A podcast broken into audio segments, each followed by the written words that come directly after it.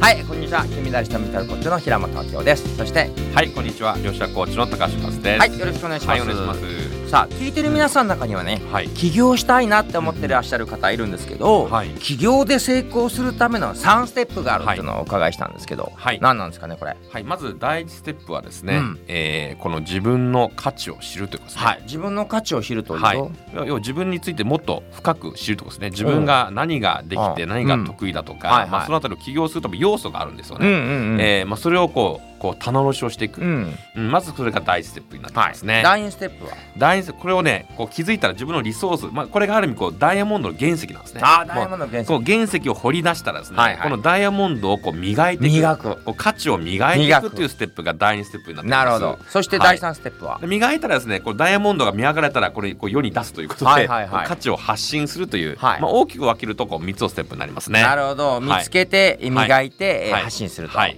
まず第一の価値観あの自分のね、えーそれを見見つける好きをね、はい見つける、はいどういうふうにしたらいいんですかねこれはですね、まあ、自分のこうリソースこう私はまあ人生の8つのリソースって呼んでるんですけども、んこのはい8つのリソースの棚卸しをしていきます。いはいで棚卸しをしていくことによって、うん自分が、えー何ができてとか何が得意だとか、うんまあ、そういった要素がいろいろあるんですけども、はいまあ、そこがある意味こう原石になってきますねなるだほどから自分のスキルとか才能とか、あとはそういう個性とかですね、えーまあ、そういうところも全部組み合わされて、うん自分が本当に、えーどの分野で起用すべきなのか、うんえーこれがなんか見える化してきますね。なるほどねはい、でこれが3つがステップできるとどういういいことがあるんですかあ3つのステップがこうできるとですね、えー自分が本当にこうやりたいこと好きなこと、そしてワクワクすることでかつ何か世の中にこうためにつながっていくことですね、うんえーなので本当にあの起業で成功するためには、うん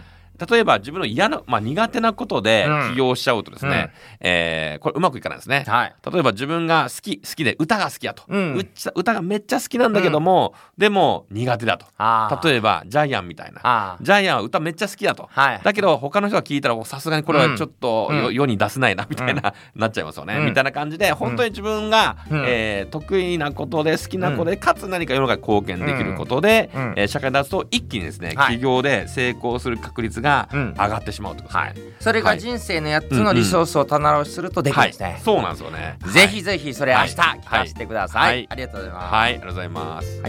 い